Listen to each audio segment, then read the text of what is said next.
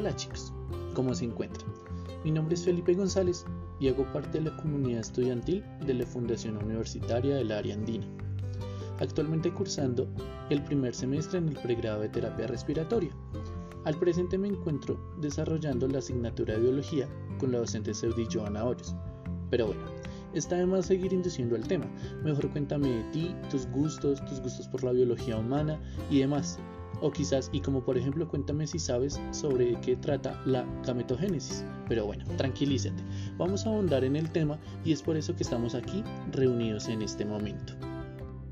En primera instancia, según López 2012, página 9, en su libro indica que la gametogénesis es el proceso mediante el cual las células germinales experimentan cambios cromosómicos y morfológicos en preparación para la fecundación.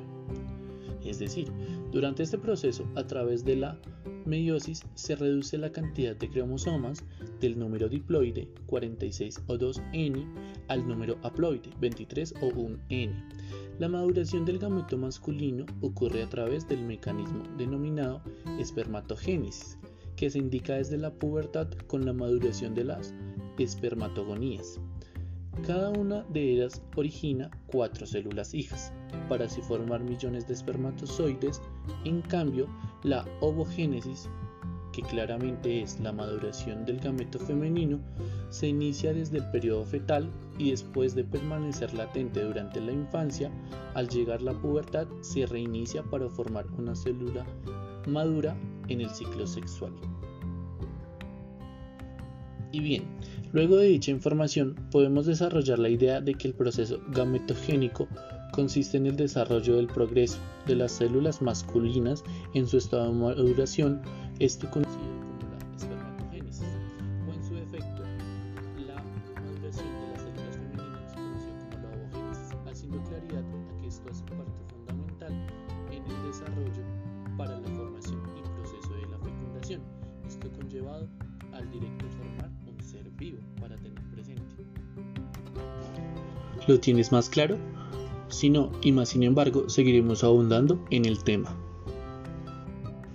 Está bien, ahora vamos a hablar del proceso fecundativo, ¿te parece? Según Guillón, 2020, artículo de qué trata la fecundación, especifica que la fecundación es el proceso mediante el cual dos gametos sexuales, uno masculino y otro femenino, se unen posibilitando la creación de una nueva vida. Así explicado, puede parecer un proceso sencillo, pero es del todo lo contrario. Se trata de un procedimiento complejo que necesita de una serie de condiciones óptimas para producirse, como por ejemplo que la mujer se encuentre en sus días fértiles y haya habido ovulación.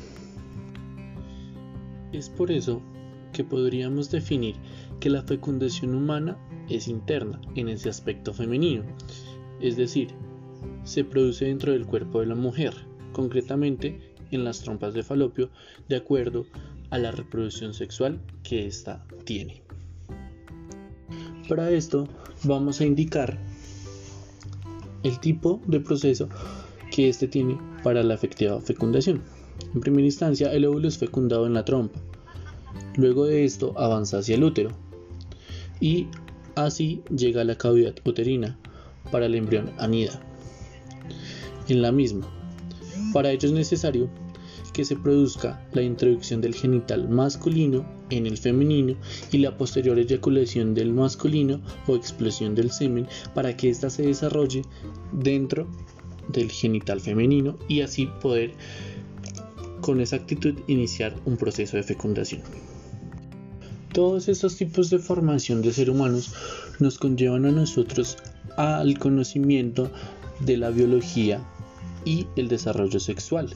En este caso, si no se obtiene un buen desarrollo masculino e incluso y muy importante femenino, todo este tipo de procedimientos se van a encontrar de manera errónea especificando que no se podría efectuar la gametogénesis en el proceso de fecundación.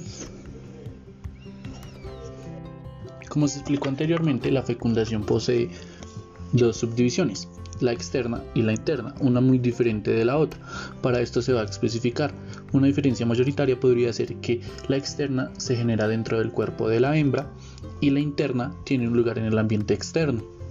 Añadido de que la externa necesita que ambos gametos tengan que salir del cuerpo y la interna posee un único gameto que sale del parental del espermatozoide generado por el masculino.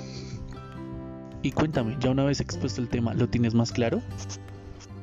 Es de vital importancia tener presente todo este tipo de aspectos que van a aportar a un aprendizaje de los seres vivientes de manera óptima.